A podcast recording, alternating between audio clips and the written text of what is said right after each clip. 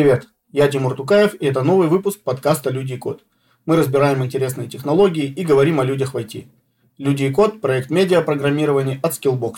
Ссылки на медиа и наши соцсети вы найдете в описании. Сегодня мы поговорим о функциональной парадигме программирования. На каких принципах она основана, чем хороша, что такое чистые функции и монады, и почему сложно писать программы в функциональном стиле.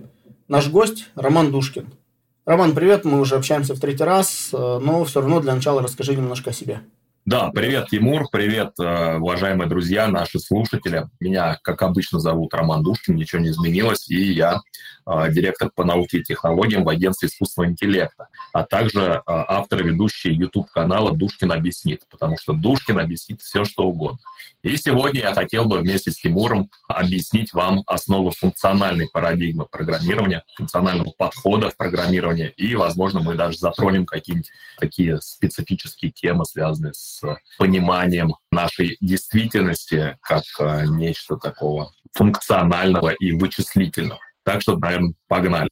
Да, давай тогда сразу начнем с того, что вообще такое, если вкратце, функциональная парадигма программирования. Вообще можно ли это назвать парадигмой или это что-то другое? И чем она характеризуется, ну так, по-крупному? Я бы назвал ее действительно парадигмой, функциональной парадигмой, потому что она настолько всеобъемлющая, что а, через нее можно выразить все остальное. Это действительно а, отдельная вычислительная модель, так скажем, функциональная модель, которая э, представляет собой не что иное, как вот эту кибернетическую схему преобразования входов, выходов. У нас есть коробочка, неважно какого она цвета, там прозрачная, черная, белая, Фишка в том, что мы в эту коробочку можем положить что-то, и потом из нее что-то достать. То есть вот когда мы в коробочку что-то кладем, это мы передаем эту коробочку входную информацию, входные данные, вход. А когда мы из коробочки что-то достаем, это, соответственно, выходная информация, выходные данные или выход. То есть мы при помощи такой коробочки преобразуем вход в выход. И фактически получается, что любой процесс, любая вообще, любой феномен, любое явление в нашей реальности можно описать вот этой простой моделью. Вход преобразует формируется выход.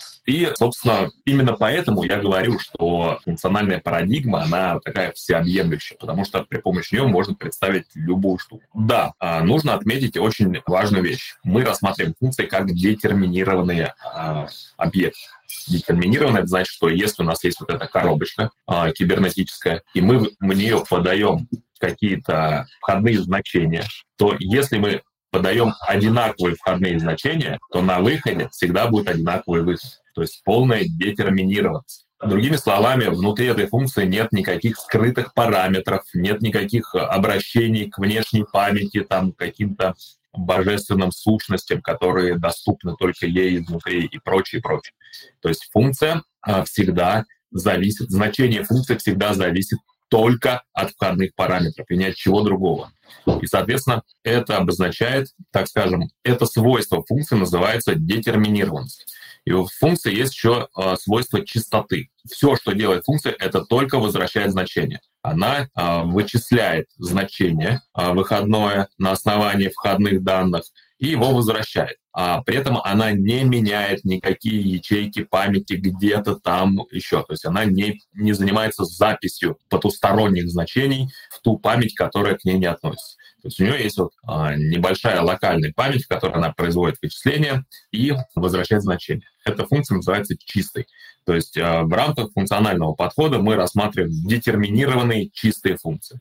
И эта концепция а, настолько мощна, что, как я говорил в прошлый раз, мы можем использовать математический аппарат для того, чтобы анализировать функции, оптимизировать а, их вычислительные как бы внутренности. И на сегодняшний день именно в рамках функционального подхода к программированию разработано большое число оптимизаторов кода, причем именно на уровне исходного кода, вот, который пишется на каком-то языке, там на Haskell, например. И фишка еще в том, что функциональное программирование а, очень близко лежит с метапрограммированием, которое мы чуть-чуть затрагивали в прошлый раз. А, и в частности, язык Lisp, первый язык а, функционального программирования, который был разработан, он как, он-то как раз в нем метапрограммирование очень хорошо развито. Метапрограммирование в Lisp а, заключается в том, что Lisp, а, компилятор языка Lisp может переписывать ну, в программе на Lisp могут быть написаны инструкции для перезаписи своего собственного исходного кода этой программы.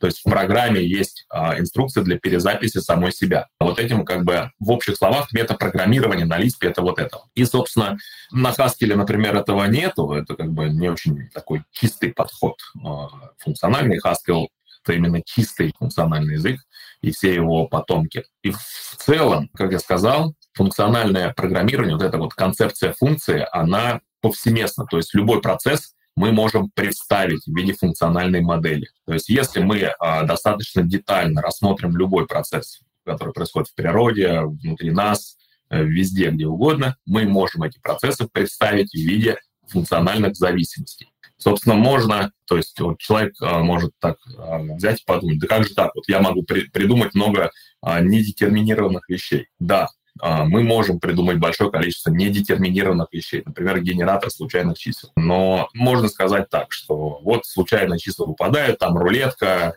а, крутится, выпадает шарик, вот этот процесс не представить в виде детерминированной функции. Я боюсь, что а, большое количество, большая часть процессов в мире, она является псевдослучайной. То есть у нас сам наш мир, в общем-то, детерминирован. И псевдослучайные генераторы псевдослучайных чисел прекрасно реализуются в функциональных языках. Так же, как и ввод-вывод. То есть вот другой умудренный программист может сказать, когда мы вводим а, какие-то значения с клавиатуры, и функция должна возвращать введенное значение. Вот он не детерминизм. Да? С точки зрения от, отдельной вот этой маленькой функции, которая получает э, ввод с клавиатуры и возвращает его, это да, это не детерминированное поведение. Но как бы более широкий взгляд на то, что происходит, рассмотрение всего мира. Мир не в смысле а вот наша объективная реальность, а мир в смысле программирования, вот а, то, что происходит в памяти у компьютера. А вот рассмотрение этой штуки, такой вот всеобъемлющей, показывает, что даже ввод-вывод можно запихнуть в детерминированные функции. В Haskell, собственно, это и сделал. И получается так, что недетерминированным-то у нас в мире является только одна вещь. Это квантовая а, наша реальность, а, реальность на квантовом уровне, вот та самая R-процедура, по-моему, коллапс волновой функции, когда мы производим измерение квантовой системы мы, как ты видишь, опять возвращаемся к квантовой теме, потому что, ну, все это настолько переплетено, что даже Дэвид Дойч, а, тот человек, который придумал первый алгоритм, который показал квантовое превосходство, алгоритм Дойча, а, написал целую книгу, которая называется «Структура реальности» по-английски «Fabric of Reality». И, собственно, я всем нашим слушателям крайне рекомендую прочитать, если кто не читал. Дэвид Дойч «Структура реальности». Офигенная книга, она показывает э, взаимосвязь четырех нитей, как он называет автор. А, и вычисление — это одна из нитей, которые переплетают, которые создают, ткут нашу реальность. То есть он показывает эти четыре нити самых таких базовых, самых э, фундаментальных, лежащих в основе нашего мироздания. И одна из этих нитей – это вычисление. А как вообще появилась функциональная парадигма? Когда, для чего, кто ну, вообще решил, что ее надо сделать? И тут, наверное, два вопроса. Первое – это как появился математический аппарат, да, это мы к лямбда-счислению апеллируем. И второй момент, как э, она появилась именно в программировании, кто решил это лямбда-счисление, да, и на его основе сделать вот такую парадигму и для чего? Да, ты уже копнул поглубже э, лямбда-исчисления. Давай я тогда э, немножко к основам математики перейду. Математика как э, научная дисциплина, хотя чисто по моему мнению математика наукой не является, это скорее язык науки вместе с философией. То есть вот я, я считаю, моя такая эпистемологическая позиция, что математика и философия — это два языка науки. Первый философия позволяет задавать правильные вопросы, но это, как бы, скажем, правильная философия. Не то, что мы там учим в вузах или в школе, там, историю, философия с античности до наших дней. Это история философии, а именно философия как а, жизненная позиция о том, как правильно мыслить. А, да, вот а, философия в этом смысле позволяет ставить перед собой правильные вопросы.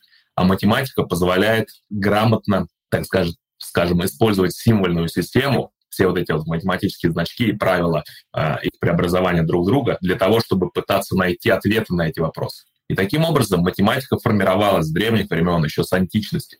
То есть э, древние греки а, и даже древние шумеры, и кто там умел математику, в общем-то понимали, что математика представляет собой такой специфический язык, который позволяет решать очень сложные задачи, при этом не фиксируясь на смысле этих задач. Этим отличается математика от более прикладных дисциплин, начиная там от физики, химии и выше. Да? То есть математика не фиксирует а, смыслы. В математике чистый синтаксис мы получаем какую-то формулу с какими-то значками, и настоящий такой фундаментальный математик, ему даже дела нет до того, что эти значки обозначают. Есть правила преобразования формул друг в друга, и математик э, оперирует этими правилами преобразования для того, чтобы формулы преобразовывать друг друга. Да, есть понятие там математическая интуиция, еще какой-то, но э, в целом Математика — это про синтаксическое манипулирование строками символов. И это очень круто. Этот язык позволяет нам решать сложнейшие задачи. Да вот посмотрите вокруг нас. Все, чего мы видим сейчас вокруг себя, это достижение науки, научно-технического прогресса. А в основе науки лежит математика как язык. И в начале, в конце 19 в начале 20 века математика подошла к серьезному кризису своему. Да? Начали думать, что э, вроде как все решили, все проблемы решены, математика может описать сама себя. И некоторое количество логиков, в первую очередь это Бертран Рассел и его друг а, Альфред Уайт, Уайтхед, с которым они написали книгу о принципе математика, кстати. Они изучали основу математики, логику, и, в общем-то, Бертран Рассел сформулировал тот самый э, известный классический, вернее, ну, не, он сейчас классический, тогда он не был классическим, парадокс. Парадокс Бродобрея, как он называется сегодня, или парадокс о множестве всех множеств, не принадлежащих самим себе в качестве подмножеств. То есть рассмотрим Бродобрея который бреет всех и, и только тех, всех тех и только тех жителей города, кто не бреется сам. Внимание, вопрос. Кто, не, кто бреет Бардобрея? Еще раз. Бардобрей бреет всех тех и только тех жителей города, кто не бреется сам. Кто бреет Бардобрея? Давайте размышлять логически. Если э, Бардобрей бреется сам, то он не может брить сам себя, потому что бродобрей бреет только тех, кто не бреется сам. Если бродобрей не бреется сам, то он должен брить себя, потому что он бреет всех тех, кто не бреется сам. Получаем парадокс. Этот парадокс, собственно, а, на математический язык переводится очень просто. А, рассмотрим множество всех множеств, которые не являются собственными подмножествами. Из-за а, вот этого наивного понимания, канторовского понимания понятия множества, множество есть многое суш, а, мыслимое как единое, когда Георг Кантер придумал эту формулировку, произошли вот эти вот странные парадоксы, что мы можем рассмотреть множество всех множеств, не являющихся собственным подмножеством. Ну и, собственно, когда Рассел придумал это э, множество, получилось, что это множество, оно то ли является собственным подмножеством, то ли не является. Оно входит само в себя или не входит. И ответить на этот вопрос невозможно. Таким же самым образом, как невозможно ответить на вопрос о Бродобрее. Кто бреет Бродобрее? И, собственно, а, все, математика впала в ступор, ответить на этот вопрос невозможно. А, теория множеств, а на минуточку теория множеств — это основание, самое основание математики. Не арифметика, ничего. Теория множеств лежит в фундаменте математики. И фундамент математики оказался гнилым. Вот реально канторовая теория множества оказалась никакой. На нем, а на нем зиждется целое здание математики, да? И начали думать, что делать. Ну, потом придумали аксиоматические теории множества, разные аксиоматики, Цермела Френкеля самая известная, но не суть. Суть в том, что разные исследователи логики начали пытаться придумать формализмы для того, чтобы парадокс Рассела преодолеть. И э, Мозес Шон Финкель э, придумал комбинаторную логику. Его ученик Хаскил Карри эту комбинаторную логику э, начал развивать. Хаскил Карри — это ученый, который логик, ученый логик, который сделал огромное количество достижений именно в логике, а, в разных логиках, в модальных и так далее, но которые лежат в основании математики. Именно в честь него назван язык программирования Haskell, и в честь него назван процедура каррирования, которая применяется к функциям. То есть а, Haskell карри увековечен а, и именем и фамилией в разных математических абстракциях, ну и в языке программирования. Вот. Это комбинаторная логика. А комбинаторная логика — это вычислительная модель, которая, можно сказать, аппликативный подход к программированию. Если кто будет на Википедии смотреть разные так скажем, стили, подходы, парадигмы программирования, то наверняка там встретит понятие аппликативное программирование. Там это есть. Особенно если в английской Википедии а, рыться, там application programming есть. Вот. Комбинаторы — это аппликативное программирование, а, представляет собой очень простую вещь. Есть некоторые объекты, которые называются комбинаторами. Их природа вообще не важна. Важна как бы их фун- функциональность, их паттерны поведения. А, и эти комбинаторы прикладываются друг к другу. Все, что у нас есть, все, это только комбинаторы. И комбинаторы можно прикладывать друг к другу. Как буквы складывать в текст, нанизывать бусинки на а, нитку. И каждый комбинатор имеет как бы определенный паттерн поведения. Например, комбинатор и I, латинское большое, да, это комбинатор тождества. Он принимает а, следующий комбинатор и возвращает его. Все, все, что он делает. То есть, а, если мы видим и и какой-то x после него, то мы возвращаем просто x.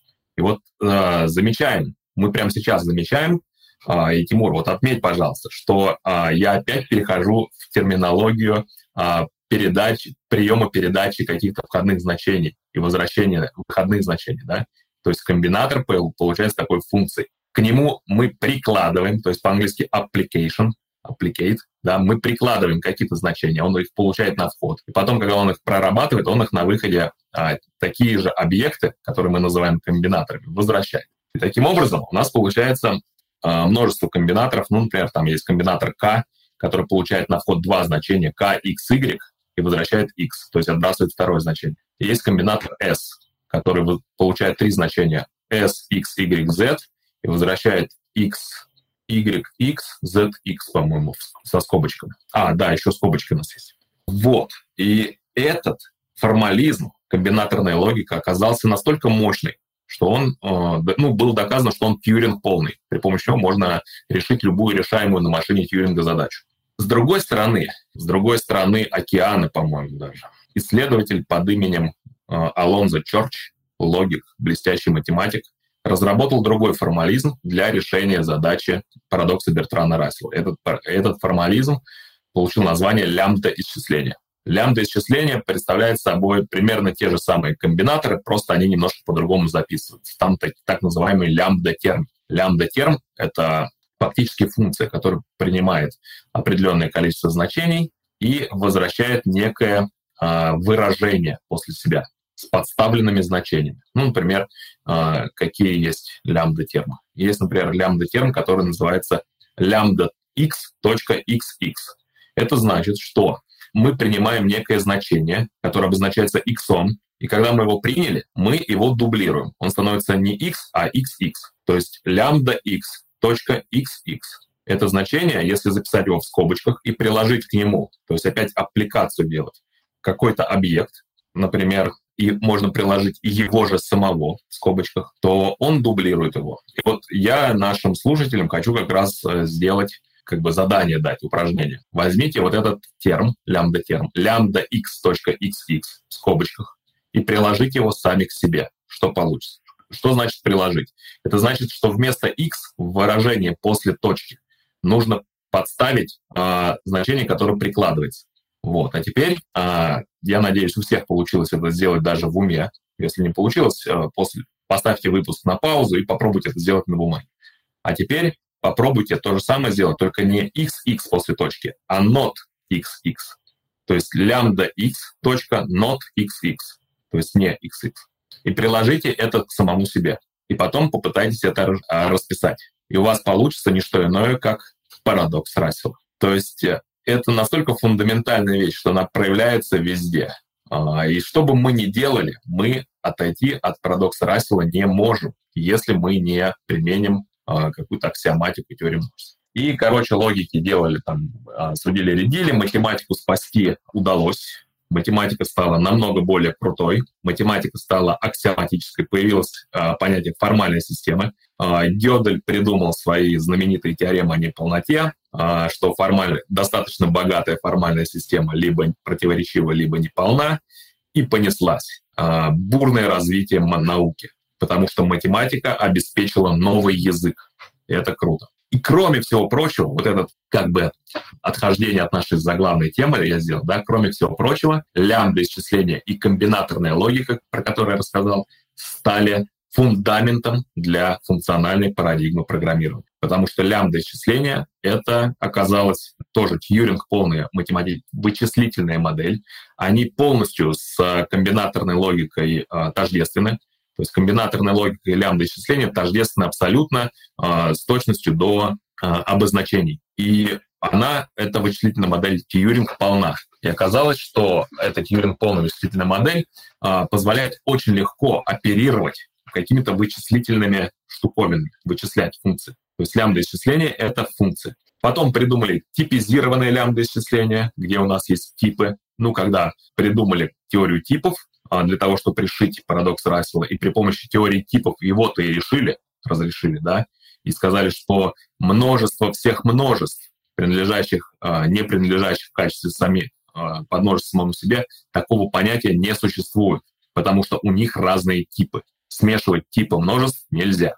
Вот, придумали как бы ну да, это развитие. А, придумали новую теорию, получили развитие, мощнейшее развитие теории типов а, или теория классов иногда она называется. И лямбда-исчисление в типизированном виде стало основой разработки функциональных языков программирования. Собственно, ядром языка Haskell является типизированное лямбда-исчисление. А вот для чего ее, получается, вот саму вот эту парадигму функциональную именно для программирования, для чего ее придумали? То есть какие ну, проблемы, может быть, были в программировании, в методах программирования, что понадобилась ну, вот какая-то новая парадигма? Да, но э, резонный вопрос, да. Когда фон Нейман, когда Тьюринг и за ним фон Нейман придумали свои все формализмы, то есть Тьюринг придумал машину Тьюринга, а фон Нейман придумал, как э, на э, материальной инфраструктуре реализовать эту машину Тьюринга в виде вот некоторой архитектуры, которая сегодня носит его имя, да, архитектура фон Нейм. Другие исследователи шли альтернативным путем и, в общем-то, предложили вот этот подход как функциональное программирование, поскольку э, мы же с тобой обсудили раньше, что любой процесс в мире, любой, кроме одного коллапса волновой функции, э, можно пре представить в виде функции с входом и выходом. Да? И, собственно, тезис Тьюринга, тезис Тьюринга, на самом деле называется тезис Чорча Тьюринга. И звучит он о том, что вычислимые э, вещи, то, что можно вычислить, да, в мире существует огромное количество вещей, которые вычислить нельзя принципиально. То есть вот наши слушатели должны это понимать, что существуют задачи, которые принципиально решить невозможно. Но если есть некая задача, которую решить возможно, то эта задача может быть решена либо на машине Тьюринга, либо при помощи лямбда исчислений. И эти вещи тождественны. Поэтому этот тезис называется тезис Чорча Тьюринга. Алонзо Чорч по-моему, он свой формализм придумал даже раньше, поэтому Чорчи Тьюринг, а не и Чорчи. Вот, и, собственно, отсюда и пошло э, вот это вот раздвоение. Машины Тьюринга пошли в одну сторону, это процедурное программирование все его последователи, хотя э, программировать машину Тьюринга по-хорошему так, она все-таки в декларативном стиле программируется. Потому что а, если вы зайдете ко мне на канал и послушаете сравнение машины Тьюринга и машины Поста. У меня есть видео про машину Тьюринга Поста. Я там как раз рассуждаю и показываю о том, что машину Поста был такой польский логик Эмиль Пост, который придумал альтернативную машине Тьюринга а, модель, которая названа его именем, машина Поста. Но он сделал это на несколько месяцев позже Тьюринга, и поэтому первенство, пальму первенства Тьюрингу принадлежит именно в разработке а, машины. Вот. Но машина Поста а, программируется именно в таком в императивном стиле. Там есть команды, которые машина выполняет одну за другой. А машина Тьюринга программируется скорее в декларативном стиле. Хотя она, конечно, исполняет программы императивно. Она по шагам действует. Она выполняет шаги. Но для того, чтобы написать ей программу, нужно все-таки декларативный стиль применять. А функциональное э, программирование и лямбда-исчисление, которое лежит в его основе, это совершенно другая, э, совершенно другой подход к вычислениям в принципе. То есть Алонзо Чорч разработал другой способ, другой аспект рассматривать, с которым можно рассматривать вычисления. Да? Вот все вокруг нас является вычислением. И Алан Тьюринг предложил свою машину, а Алонзо Чорч предложил лямбда-исчисление как принципиально другой подход. И поэтому ученые, которые а, занимались а, компьютерными науками, развитием информатикой,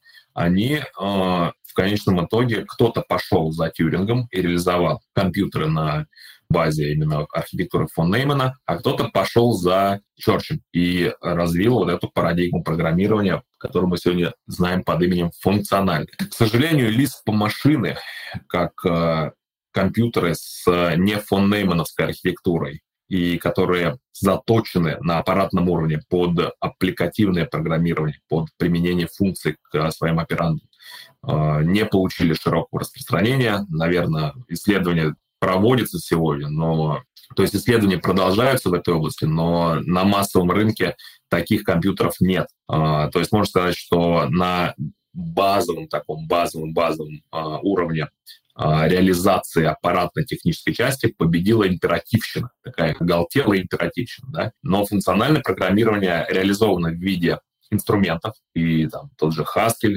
Lisp, Haskell, там а, все его последователи, я сейчас не, не помню, какие уже есть, там, Mandrian, Идрис, все эти языки, они представляют собой чистые функциональные языки, и более того, все языковые идиомы, которые в этих языках были получены, развиты, постепенно сегодня переносятся в объектно-ориентированные языки.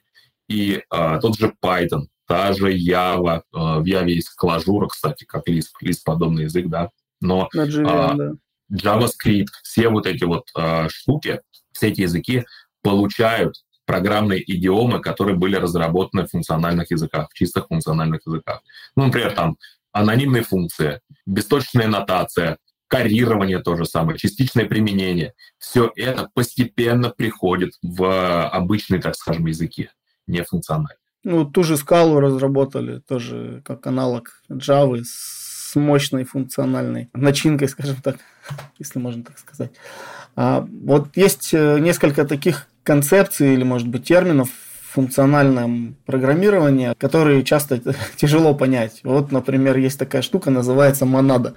И ее обычно, когда спрашивают, что такое монада, принято отвечать, это моноид в категории эндофунктора или что-то типа такого.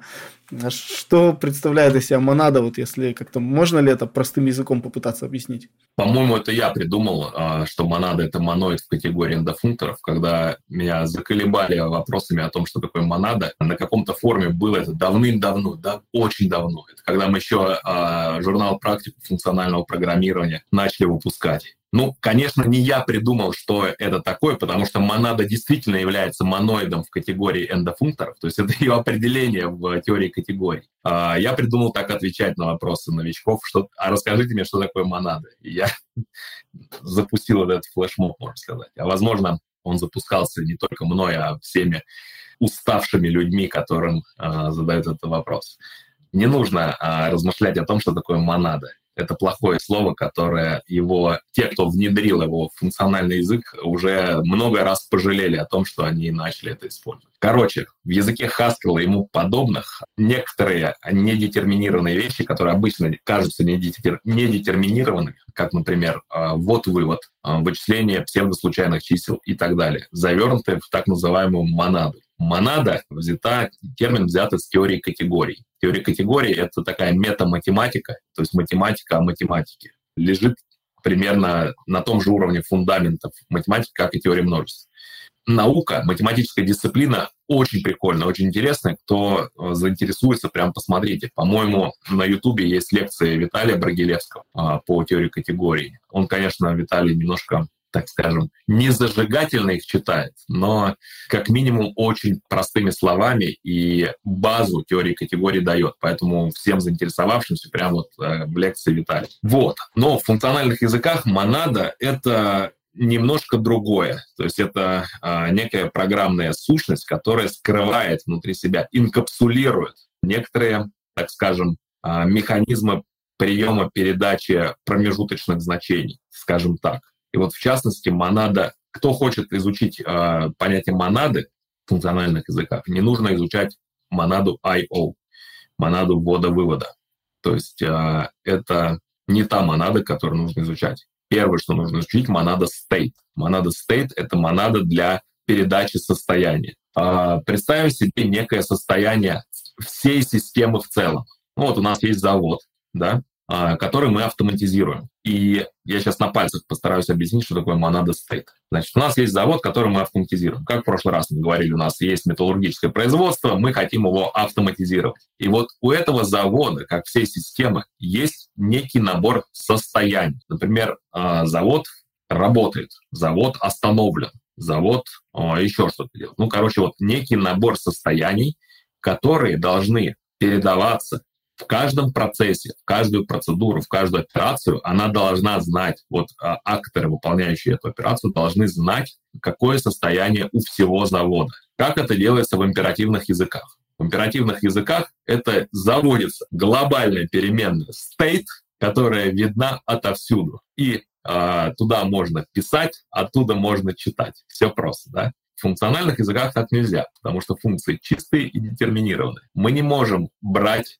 некое состояние, которое записано в какой-то глобальной переменной, и на основе него решать что. И более того, мы не можем, ну, потому что будет недетерминированный сразу. Мы не можем в него писать, потому что мы потеряем чистоту. Проблема, да? А теперь давайте представим такую штуку, что у нас есть точка входа в программу, функция main, да, в Haskell main, в C++ main, то есть main. И кроме всех параметров, кроме вот параметров каких-то, да, мы передаем последним параметрам некое значение которое равно нашему состоянию. И когда мы запускаем программу, мы передаем начальное состояние, начальное значение состояния в последнем параметре функции main. И этот параметр является последним в каждой каждой функции, которую мы пишем. В каждой функции, каждой функции, которую мы пишем, и которая должна знать значение состояния, глобального состояния, мы передаем этот параметр. И волшебство, все наши функции становятся детерминированными и чистыми, потому что значение состояния мы получаем в одном из параметров, который приходит в функцию. А если мы хотим изменить это состояние, то в следующий вызов, в следующей функции, куда мы должны передать состояние, мы передаем новое значение. Ну, реально волшебство, да? Вот. Да. Чтобы, чтобы не писать каждый раз вот эти параметры, а, передавать их из функции в функцию, из функции в функцию, по тысячам передач параметров, да, а, по тысячам вызовов функции придумали монаду state, которая это все, вот этот механизм передачи параметров скрывает, она инкапсулирует это в себе. Там есть две стандартных функции — get и put.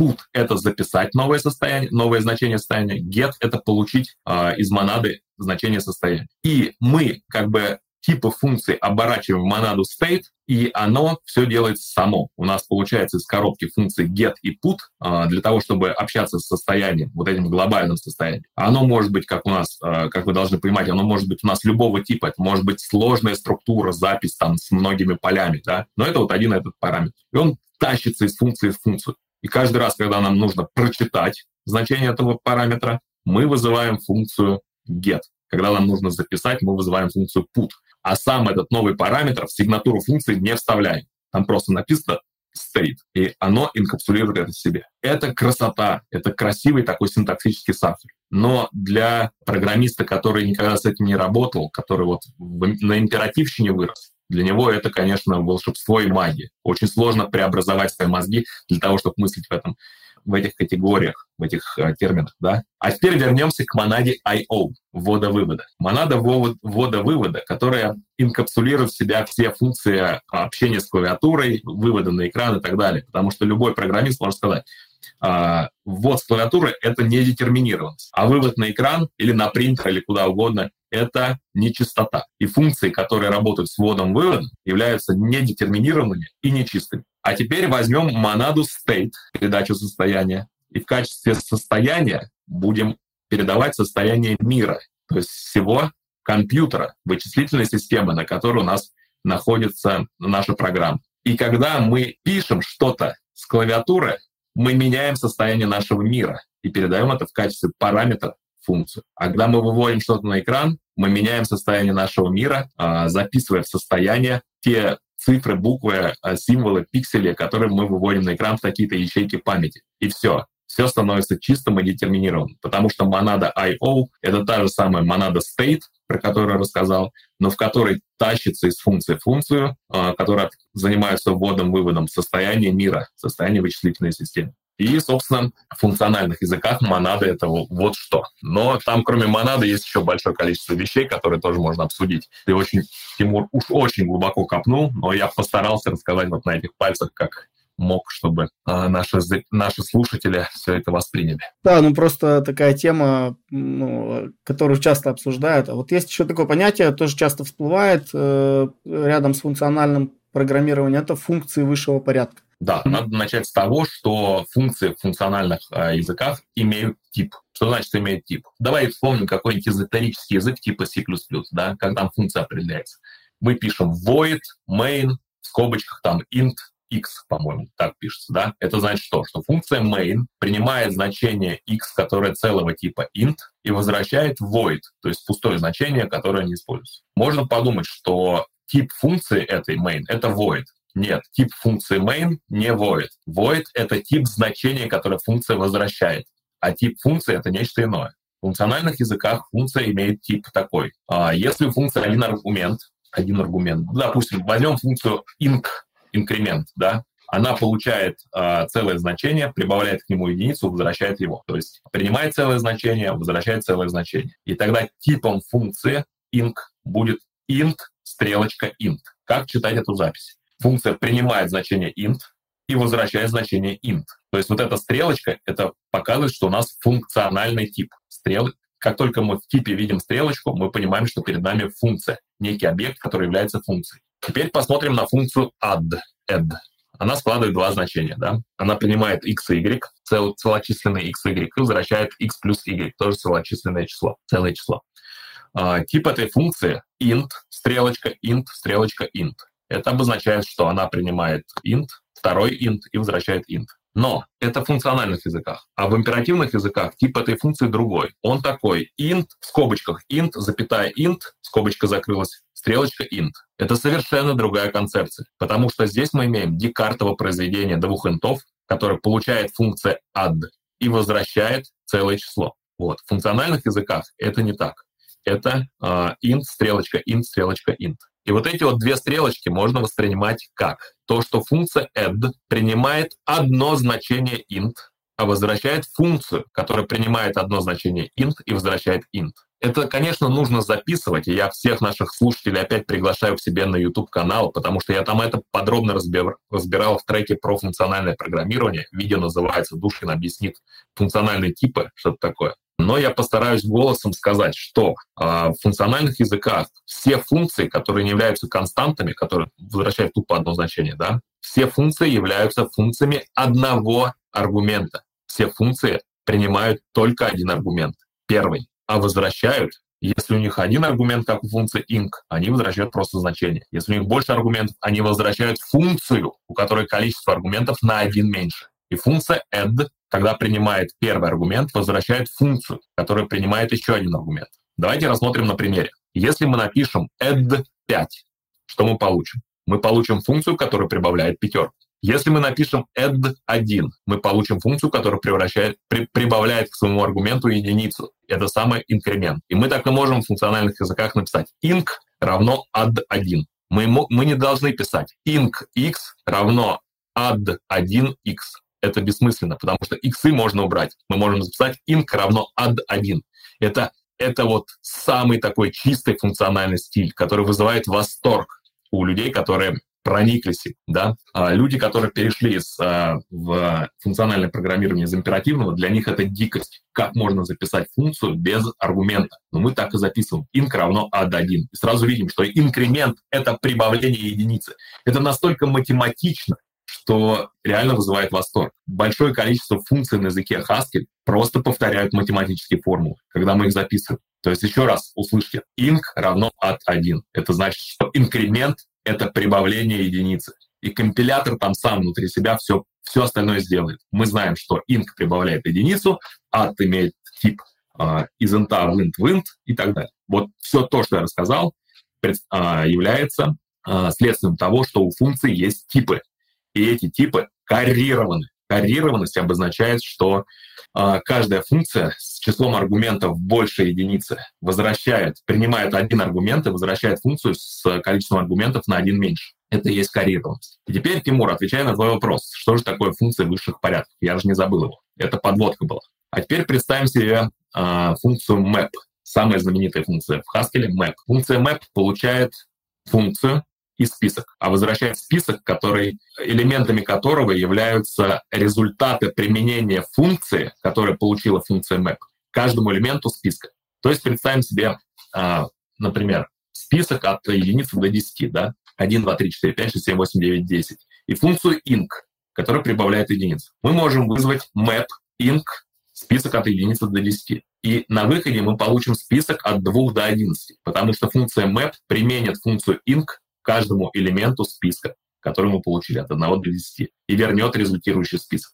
И таким образом тип функции map замечательный. Скобочка открывается, а стрелочка b, то есть это функция, которая принимает значение типа а и возвращает значение типа b, стрелочка, список значений а, стрелочка, список значений b. Это обозначает ровно то, что я сказал. Функция map принимает функцию, которая преобразует значение а в значение b, принимает список значений а, типа а, и возвращает список значений типа b. А теперь волшебство. Теперь мы можем рассмотреть функцию map как коррированную функцию, которая получает один аргумент. То есть не два аргумента, функцию и список, а один аргумент, функцию. И эта функция map в этом случае преобразует ту функцию, которую ей послали в качестве аргумента, из функции, которая принимает значение типа А и преобразует его в значение типа Б, в функцию, которая принимает список значений типа А и возвращает список значений типа Б.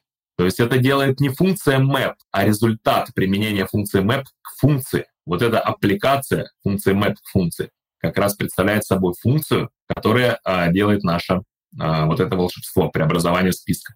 И функция map, которая получает на вход функцию, является функцией высшего порядка, high order function. То есть любая функция, которая на вход получает другую функцию, является функцией высшего порядка. Все очень просто. Да, действительно. Ну, кстати, в Kotlin есть функция map, и ну, она часто достаточно используется для преобразования всяких типов из стандартного ввода, например, ну, в какие-то другие типы данных, и получения списка на выходе. Есть большое количество стандартных функций работы со списками, большинство из которых являются функциями высшего порядка. Там, а, свертки, под сканирование там какие-нибудь э, и так далее. Короче, опять у меня на канале я все время буду отправлять все на канал, потому что я все это рассматривал. В плейлисте Душкин объяснит функциональное программирование, там прям есть видео про э, списки, функции, функциональные типы, э, high order function и прочее, прочее. А вот э, для каких задач функциональная парадигма подходит лучше всего? То есть наверняка же есть задачи, в которых она прям хороша, а какие-то задачи, в которых она себя показывает не очень хорошо. Или она ну, настолько универсальна, что без разницы, где ее применять? Знаешь, Тимур, она, конечно, универсальна. И э, на Haskell пишут там, если зайти на haskell.org, там есть прям на главной странице ссылка на перечень всех продуктов, которые на Haskell были разработаны. Так вот, между всеми другими продуктами, там, например, есть проект, который показывает какую-то квакоподобную игру. То есть игра как квак, только на Haskell написано. То есть это реально универсальный язык программирования Haskell, ну и все его там такие же и другие. Но э, лучше всего на Haskell писать, конечно, какие-то бэкэндные программы, консольные приложения, которые отрабатывают там какую-то вычислительную задачу, решают. Э, просто по той простой причине, что вот вывод в Haskell, конечно, он обернут вот в эту монаду, и она пугает людей. Но это чисто психологическое. То есть э, проблема вот в чем. Нас всех учат э, в школе, начинают учить программированию на C, на C++, на Python, на каких-то вот таких вот эзотерических языках. И я могу представить, что если бы э, наших детей, наших школьников учили бы на Haskell, первый язык Haskell был, то э, никаких проблем с повсеместным использованием того же Haskell, там, Мондриана, Идриса и прочих языков там Кока и какие там есть еще. А в производстве, промышленном производстве программ а, не было бы вообще, потому что не было бы вот этого страха, который возник, как бы возникает в людях при переходе от императивной парадигмы к декларативной. Неприятие монадического программирования, неприятие многих вещей в функциональном программировании, которые для функционального программирования естественно, ну типа той же бесточной нотации и прочее, прочее. Я делал такой эксперимент со своим старшим ребенком. Где-то, когда ему было 5 лет, я нарисовал для него даже целых 5, а, нет, 4. Не помню сколько, но, короче, у меня в истории осталось 4. 4 листа бумаги с описанием того, что такое функция. Я, я пытался пятилетнему ребенку объяснять, что такое функции, как они работают. Естественно, не в терминах функций, там все было очень грамотно. Я ему объяснял это как волшебные коробочки. Вот то, с чего мы начали, что вот есть коробочка, у нее можно что-то положить, потом из нее что-то достать. Эта концепция очень сильно зашла, он прям понимал. А, и всем нашим слушателям, кстати, я прям а, могу сказать, что в тот момент, когда вы это прослушаете, заходите ко мне в телеграм-канал, и я там выложу специально для вас файлы, вот эти вот PDF-файлы с, со своими письменами, которые сделал 12 лет назад для своего старшего ребенка. Вот, это прикольно. То есть, как, если бы мы, если бы наша система образования а, не зацикливалась бы на императивщине, вот этой оголтелой, на языках типа Python, то вообще придумал. В каком наркоманском бреду могли придумать этот язык? Я вот, да, это моя боль просто, поэтому я так эмоциональный. А что не так с Python? Да знаешь, я когда его э, изучал, а мне нужно было его быстро изучить для того, чтобы помочь как раз старшему ребенку с какими-то там проблемами у него были в школе. Я столкнулся с какими-то поразительными вещами. Такая нецелостность, неконсистентность языка. Вот реально, как его, Гвида Ван Россом, что ли, создателя звали. Да-да. Такое ощущение, что вот то ли... Короче, не знаю, там вот э, банальный пример. Для того, чтобы удалить а, элементы списка, надо воспользоваться оператором языка, который задается ключевым словом. Для того, чтобы достать элементы списка, надо а, сделать сечение, а для того, чтобы добавить элемент списка, надо вызвать метод, что-то такое. Я, конечно, не, как бы, не профессионал в Python, но уже это а, напрягает. То есть три разных а, идиома языка для, для трех разных операций со списками с одной и той же структурой данных, это напрягает. Я знаю, что могу сказать, что типа метод есть и для выборки, и для удаления, и так далее. Но это бред. Для чего тогда ключевое слово в языке? Ключевое слово. То есть для меня ставить в язык ключевое слово — это настолько нерационально. То есть язык должен быть мал- малословным. То есть чем больше в языке ключевых слов, тем он неприятнее, тем он сложнее. В языке должно быть самый минимум ключевых слов. Ну, вот как в Haskell, там их там меньше десятка, по-моему, ключевых слов в языке. И если ты для каждого своего желания, чиха, там, что-то сделать, делаешь язык ключевое слово, ну это что за язык так? И все остальное. В общем, короче, ладно, питон — это боль. Я просто не, не смог его выучить, а я не смог преобразовать свою пропитанную насквозь функциональщиной э, свои мозги э, вот в это новое, что мне попытались как бы обучить, поэтому у меня такое отношение. Вы меня как бы не, не берите за эталон мое а, вот это вот, то, что я сейчас рассказываю, потому что Python прекрасный язык, конечно, для обучения, для понимания того, что такое программирование вообще, а, можно быстро понять. А сегодня а, навыки программирования являются важной частью вообще всей нашей жизни, нашей социальной жизни. Да? поэтому Python как простой язык для быстрого входа в программирование, он прекрасен. Но у него есть большое количество проблем. Вот. И если бы мы э, обучали детей в школах тому же Хаскелю или какому-нибудь его более развитому потомку, то, скорее всего, было бы, ну, мир был бы лучше. Но это моя точка зрения. Да. Она может быть похожа, знаешь, на что? А, есть такой язык Ивкуиль.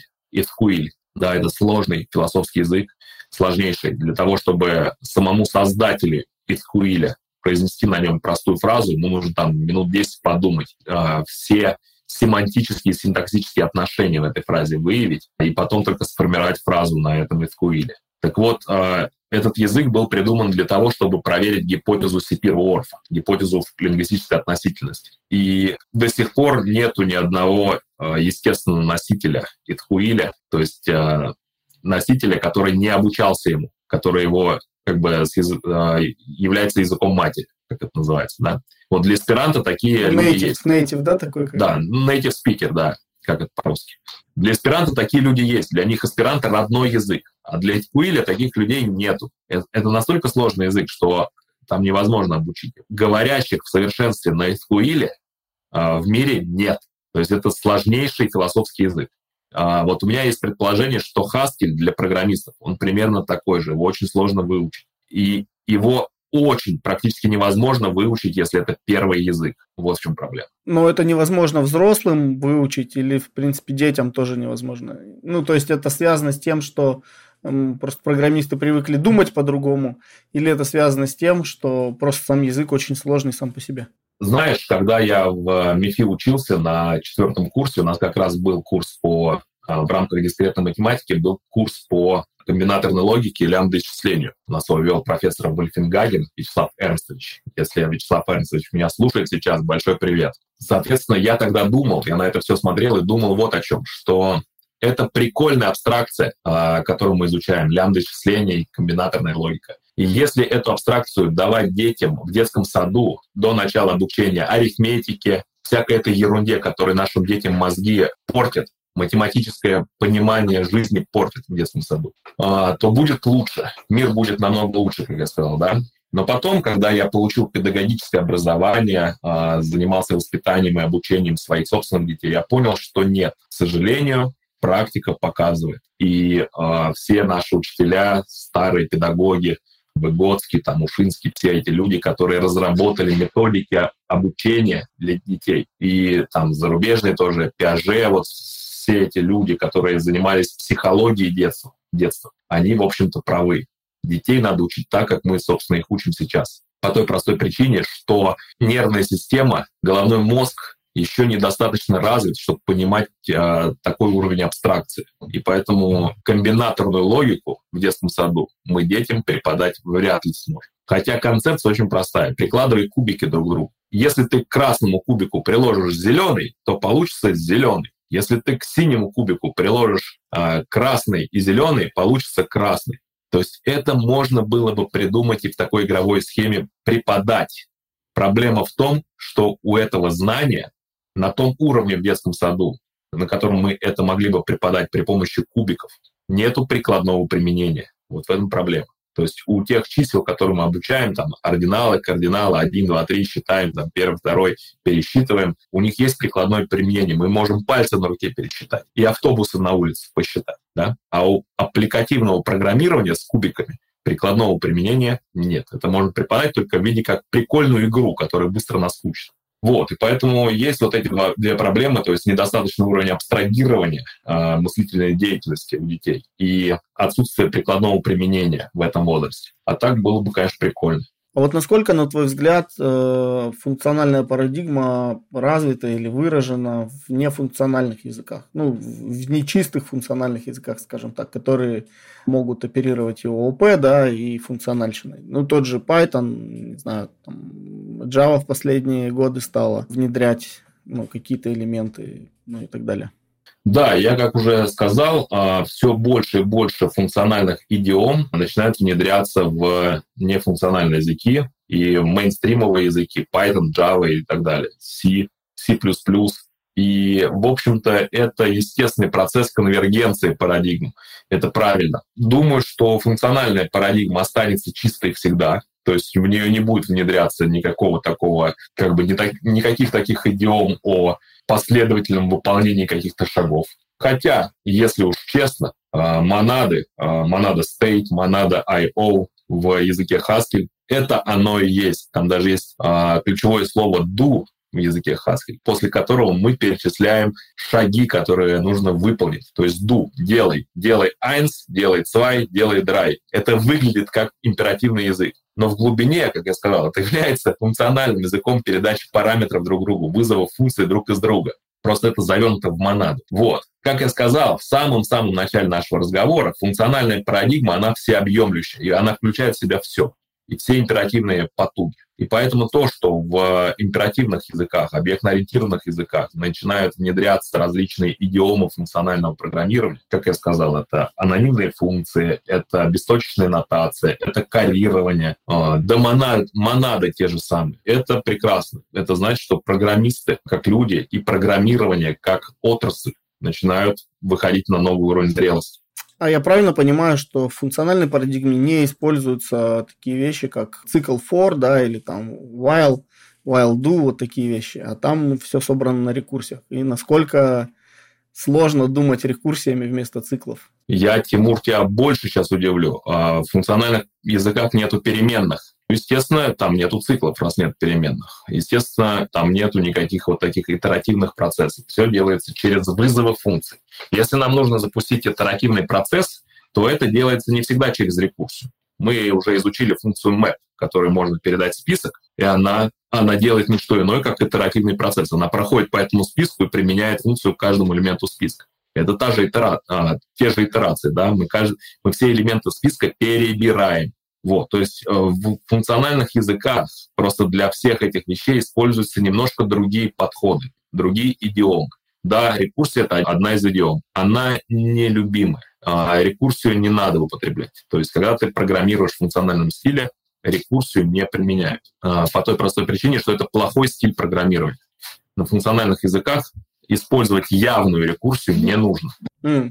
Это интересно, потому что я думал всегда, что функциональное программирование – это рекурсия, рекурсия, рекурсия. Нет, как раз это вот это мысли а, тех, кто начинает императивно переходить в функциональщину, а, у них это первая мысль. Но потом, когда ты начинаешь развиваться и понимать, какие у тебя есть инструменты в функциональных языках, ты понимаешь, что рекурсия, она тебе не нужна. А вот как, э, ну, вот есть объектно-ориентированная парадигма, да, и, и там есть э, ну, такое понятие объекта. И я так понимаю, в функциональных языках такого понятия нет вообще, и невозможно собрать какой-то объект, который с кем-то будет взаимодействовать. А, это действительно так, и если да, то как ну, вот эти вещи вот чисто функциями, получается, заменяются, или ну, есть какие-то свои приемы для вот таких абстракций? Не, ну у тебя же есть в любом случае различные элементы данных, и эти элементы данных могут быть сложными объектами. Просто у них нет методов внутренних. Ты их должен передавать из функции в функцию. Но у тебя функции могут принимать сложные объекты, и функции могут возвращать сложные объекты. Собственно, в этом все отличие. Такой еще вопрос был. А вот что программисты не понимают о функциональной парадигме и какие ошибки в работе с ней совершают чаще всего? Есть ли вот что-то подобное? Какие типичные, может, ошибки? Или типичные непонимания? Типичная ошибка, я считаю, когда императивный программист только-только начинает знакомиться с функциональным стилем, он начинает программировать в нем именно по императивному, начинает как бы создавать переменные, которых нет в функциональных языках, начинает как бы создавать код, который должен выполняться шаг за шагом. Ну вот это ча- чаще всего я такое встречаю. Но потом постепенно при получении опыта этого становится все меньше и меньше, и ты начинаешь оперировать именно идиомами, которые у тебя в функциональном стиле заложены. Это те же самые функции высшего порядка, обработка списков, бесточная нотация и прочее, прочее. Ну и, наверное, последнее, такой, наверное, железный немножко вопрос и, может быть, немножко наивный. Но если технический компьютер все равно исполняет код императивно, зачем нам нужна функциональная парадигма? Не проще ли и не оптимальнее ли просто продолжать писать в каком-то наследнике императивного стиля программы? Функциональные программы очень лаконичны их э, можно быстро написать. И на функциональных языках можно очень быстро и просто выразить сложные концепции, которые на императивных языках требуют огромного количества кода. То есть лаконичность и простота — это конек функциональных языков программирования. Ну, если, конечно, ты привык на них писать и пишешь в нормальном стиле. То есть аппликативный стиль, бесточная нотация, э, карирование, вот это вот все. И э, когда ты к этому привыкаешь, для тебя решение сложных э, вычислительных задач становится по щелчку пальцев легко. И за тебя большую часть работы делает компилятор. Если ты пишешь в императивном стиле, ты очень много должен делать сам. А функциональ... на функциональных языках э, большую часть работы за тебя делает компилятор. Помнишь, мы давали определение декларативных языков? Мы описываем тот результат, который мы хотим получить, а не последовательность шагов, которые необходимо выполнить для его достижения. И в этом главная фишка. То есть мы хотим, мы на функциональном стиле описываем результат, который мы хотим получить, и компилятор делает все остальное. А есть ли еще, может быть, какие-то концепции или что-то касающееся функциональной парадигмы, что мы не обсудили сегодня? Ну, потому что мне могло не хватить кругозора на что-то, и я мог какие-то вопросы просто не задать. Да, есть. Я э, могу сказать, что теория формальных автоматов, которая лежит в основе всего этого, э, кроме машин Тьюринга, каких-то конечных автоматов и прочего вот этого всего, имеет большую э, мощную область, э, которая называется клеточный автомат. И, собственно, э, мог, мы могли бы обсудить и это, но предлагаю это сделать в следующей серии. Ну да, когда мы будем говорить про разные типы вычисления вычислительные системы, да. Вычислительные модели. А, вычислительные но, модели, а, точно. Да, клеточные, формальные клеточные автоматы это, это отдельная вселенная, поэтому можно сделать и то, и другое. Так что давай продолжать а, развивать наших слушателей, наш, развивать наших зрителей. Так что в следующий раз мы поговорим, наверное, про вычислительные модели, а потом про разные типы автоматов. Спасибо, что присоединился. Вот. Спасибо, что нашел еще раз время. Не все это узнают, э, когда будут слушать э, эти выпуски, но мы вот записывались два дня подряд. Первый раз про парадигму программирования вообще, второй раз про функциональную парадигму. Вот. Поэтому у нас был такой микромарафон.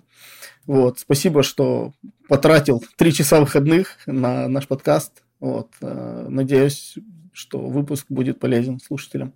Да, Тимур, спасибо тебе большое за приглашение. Как всегда, я открыт для сотрудничества. Зови, пиши, когда нужно. А, мы пообщаемся со всеми нашими зрителями, а, слушателями. Это очень здорово. Все, друзья, спасибо вам большое за то, что были с нами. С вами был Роман Душкин и Тимур Тукаев. Всем всего доброго, пока.